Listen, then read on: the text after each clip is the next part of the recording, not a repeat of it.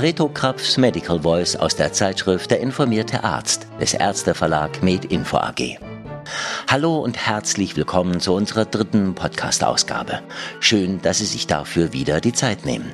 Und an dieser Stelle möchten wir natürlich auch unsere neuen Zuhörerinnen und Zuhörer ganz herzlich begrüßen. Mein Name ist Christian Heller. Ich bin freischaffender Sprecher unter anderem für SRF und für zahlreiche Hörbücher. Und ich heiße Reto Kröpf, der Initiant und Autor unseres Podcasts. Ich bin Facharzt für allgemeine innere Medizin und Nephrologie. Und du wirst auch heute wieder die Kommentare zu den einzelnen Artikeln sprechen. Jetzt wünschen wir Ihnen viel Spaß mit den neuen Themen aus der Feder von Professor Dr. Reto Krapf.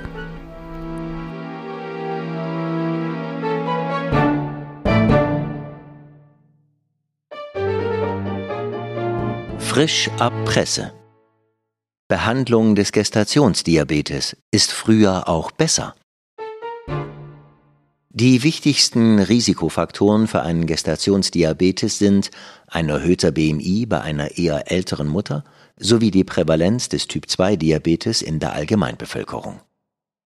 Ein unbehandelter Gestationsdiabetes kann zu erhöhtem fetalem Wachstum, vermehrten Geburtskomplikationen, Präeklampsie oder zu einer neonatalen Hypoglykämie führen. Aus diesen Gründen wird mit einem oralen Glukosetoleranztest im zweiten Trimester (24 bis 28. Schwangerschaftswoche) nach einem Gestationsdiabetes gesucht. Führt eine frühere Abklärung und Behandlung auch zu einer besseren Prognose für Mutter und Kind der Hintergrund für diese Fragestellung ist die Beobachtung, dass negative Schwangerschaftsverläufe mit steigenden Glukosekonzentrationen in der Frühschwangerschaft korrelieren. Dies gilt auch für Glukosewerte, die formell noch im Normbereich sind.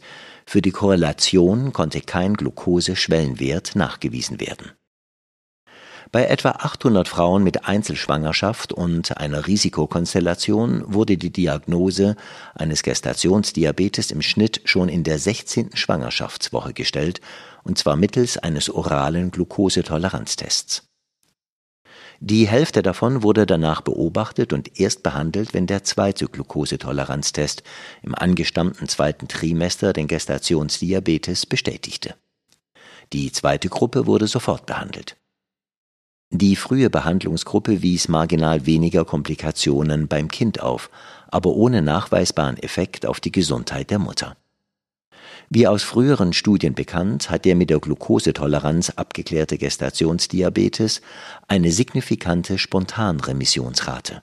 In dieser Studie hatte ein Drittel der früh getesteten Mütter zwischen der 24. und 28. Schwangerschaftswoche keinen Gestationsdiabetes mehr Daraus folgt also, diese und die Resultate einer früheren Studie, die auch keinen relevanten Effekt auf die neonatale und mütterliche Gesundheit fand, sind Argumente vorerst bei der angestammten Praxis, das heißt dem Diabetes-Screening im zweiten Trimester zu verbleiben. Sekundärprophylaxe thromboembolischer Ereignisse bei malignen Neoplasien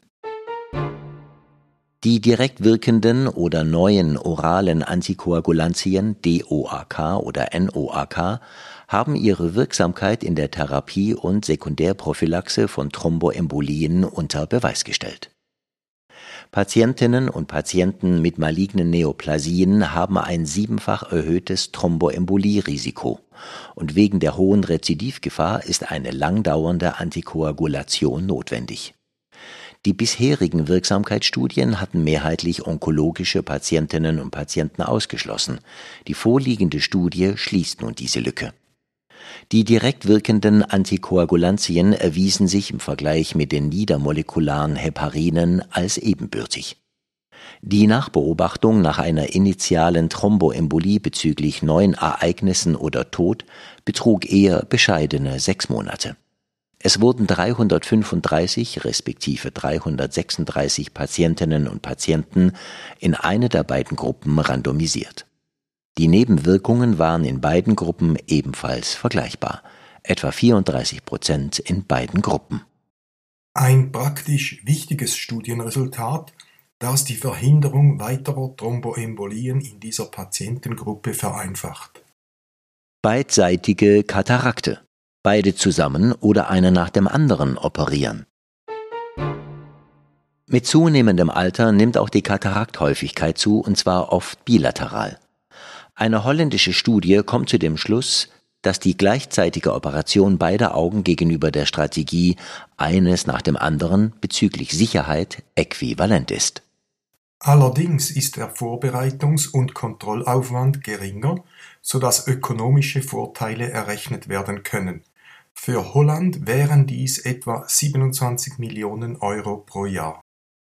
Neue Empfehlungen Behandlung der chronischen idiopathischen Obstipation Etwa 10 Prozent der Individuen in der Allgemeinbevölkerung sollen darunter leiden. Die aktualisierten Behandlungsempfehlungen wurden von der amerikanischen Gesellschaft für Gastroenterologie soeben neu verfasst. Zunächst muss man bei der Beurteilung solcher Patientinnen und Patienten nach Alarmzeichen wie Anämie, gastrointestinale Blutung, Gewichtsverlust oder mit Obstipation allein nicht erklärbare Bauchschmerzen suchen und bei deren Vorliegen eine endoskopische und oder bildgebende Abklärung veranlassen. Fehlen solche Alarmzeichen, sollte man zunächst den Fasergehalt der Diät, die tägliche Flüssigkeitszufuhr und die körperliche Aktivität erhöhen. Führen diese nicht zum gewünschten Erfolg, kommen osmotisch wirkende Laxativa wie Polyethylenglykol, Magnesiumhydroxid, allenfalls auch Lactulose zum Zug. Lactulose allerdings nur bei Fehlen von Blähungen und Bauchschmerzen. Ist die Obstipation auch gegen diese Maßnahmen resistent, kann man versuchen, mit kurzzeitiger Gabe stimulierender Laxativa wie Bisacodyl oder Picosulfat voranzukommen. Hier ist auch der Zeitpunkt gekommen, mit einer Gastroenterologin oder einem Enterologen über die Indikation einer anorektalen Funktionsabklärung zu sprechen. Am Schluss der therapeutischen Palette bei weiterhin störender Obstipation stehen dann Sekretionsförderer wie das Linaclotid oder gar ein Prokinetikum wie das Procoloprid zur Verfügung. Außerdem wir bitten Sie, die Handelsnamen der erwähnten Medikamente direkt nachzuschauen. Wir empfehlen auch die Konsultation der entsprechenden, gut verfassten Kommentare zu den einzelnen Empfehlungen in der zweiten Zitation. In der in den Shownotes publizierten Figur zur Behandlung der chronischen idiopathischen Obstipation wird das im Sinne einer Flowchart visualisiert. Hintergrundwissen Diesmal über Risikofaktoren für lokale Rezidive und Metastasen bei Plattenepithelkarzinomen der Haut. Plattenepithelkarzinome, Basaliome oder Spinaliome der Haut sind bei Männern dreimal häufiger als bei Frauen. Sie nehmen mit dem Alter fast exponentiell zu. Zum Beispiel sind sie fünf bis zehnmal häufiger im Alter von 75 als in einem Alter von 55 Jahren. Die Prognose ist meist ausgezeichnet, außer wenn folgende Risikofaktoren vorliegen. Lokalisation an Schläfen, Ohren und Lippen, oberflächlicher Durchmesser größer als zwei Zentimeter, Tumor aus einer Narbe hervorgegangen, histologisch schlechte Differenzierung, Infiltrationstiefe von mehr als zwei Millimeter oder Wachstum unter das subkutane Fett und Nachweis einer Lymphgefäß- oder einer perineuralen Infiltration. Medizin jenseits ihrer Grenzen. Sinken die moralischen Werte in unserer Gesellschaft? Anscheinend glaubt die Mehrheit der Bevölkerung gemäß Umfragen in 60 verschiedenen Ländern, dass die moralischen Werte am Sinken und insgesamt tiefer als früher sind.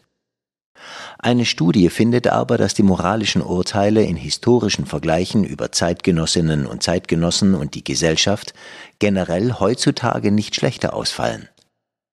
Die Autoren finden Anhaltspunkte, dass der Eindruck der sinkenden moralischen Werte eine Illusion sei.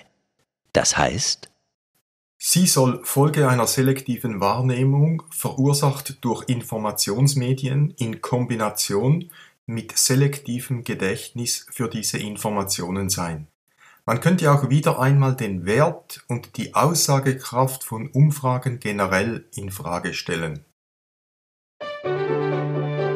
Sommerthema Thermoregulation durch die Kopfhaare Der Mensch ist bis auf wenige strategische Körperstellen mehr oder weniger nackt, mit dem Alter und gewissen modernen Schönheitsidealen zunehmend sogar. Welches ist die Funktion der Kopfhaare in der Thermoregulation und bestimmt ihre Form diese mit? In einem thermisch und in Bezug auf die Feuchtigkeit kontrollierten Umfeld hatten Kopfhaarperücken bei jeder der getesteten Windgeschwindigkeiten mit und ohne direkte UV-Einstrahlung im Vergleich zu akzeptierten Hautmodellen zum Studium des Wärmetransfers folgende Vorteile. Reduzierter Hitzetransfer und weniger Wasserverlust durch Verdunstung. Speziell produktiv waren dicht gelockte Haare, wie sie bei schwarzen Bevölkerungsgruppen vorkommen, am schlechtesten schnitten, wie erwartet, die Glatzen ab, ob spontan entstanden oder durch Rasur induziert. Da das menschliche Gehirn eine große Oberfläche hat, muss es gegen Hitze speziell geschützt werden. Temperaturen über 41 bis 42 Grad Celsius im ZNS sind potenziell letal. Wie gezeigt, ist es also von Vorteil, Haare zu haben und ein Nachteil, respektive eine Dummheit, diese mutwillig durch einen Kahlschlag zu eliminieren. Die Kopfhautzirkulation, aber auch die zirkulierende zerebrospinale Flüssigkeit dürften die isolierende Wirkung der Kopfhaare im Schutz gegen die Hitze wesentlich unterstützen. Man kann sogar spekulieren, dass die Erhaltung der Kopfhaare beim ansonsten nackten Menschen eine entwicklungsgeschichtlich adaptive Rolle in der Verhinderung einer Hyperthermie im Gehirn hat. Allerdings Allerdings können, und dies in eigener Erfahrung, zu viele Haare auch die Hitzeempfindung erhöhen. Diese erleichtert sich nach einem sommerlichen Coiffeurbesuch dann jeweils sehr wohltuend. Testen Sie Ihr Wissen. Diesmal zur Lymphadenopathie, Hyperkalzämie und Niereninsuffizienz. Ein 48-jähriger Mann beklagt über mehrere Wochen Müdigkeit, Appetitlosigkeit und einen Gewichtsverlust von 6 Kilogramm.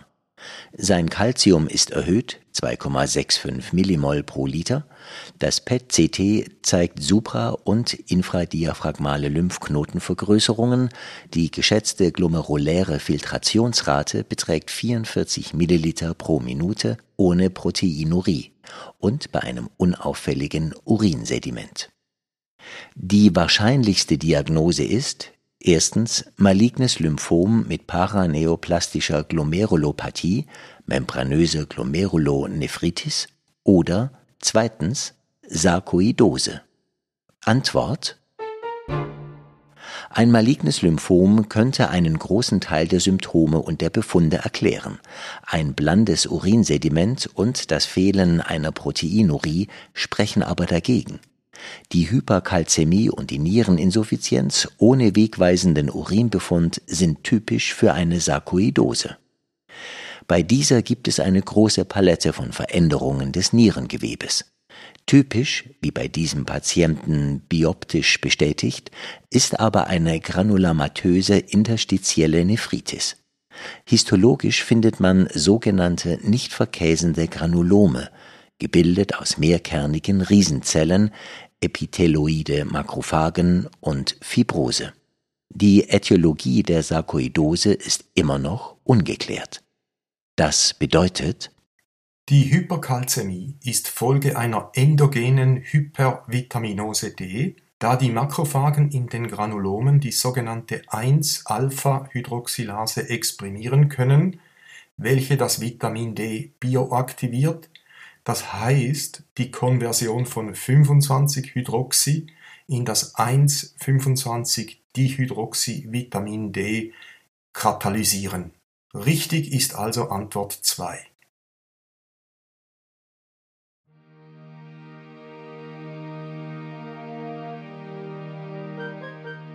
Ja, liebe Hörerinnen und Hörer, das war's schon wieder. Hat uns sehr gefreut, dass Sie dabei waren. Wir hoffen, wir konnten Ihren Wissenshorizont ein bisschen erweitern. Und wenn es Ihnen gefallen hat, dann empfehlen Sie uns weiter oder abonnieren Sie uns. Also unseren Podcast natürlich. Genau. Die Möglichkeit dazu finden Sie auf den gängigen Plattformen oder auf der Website des Ärzteverlag MedInfo AG. Jetzt wünschen wir Ihnen einen schönen Sommer, sagen Tschüss und auf Wiederhören. Die nächste Podcast-Folge erscheint am 24. August. Sie hörten Rito Krapfs Medical Voice aus der Zeitschrift Der informierte Arzt. Musik Martin Gampenbein, Sprecher Christian Heller, Autor der Originaltexte und Kommentare Professor Dr. Reto Krapf. Eine Produktion des Ärzteverlag Med Info AG.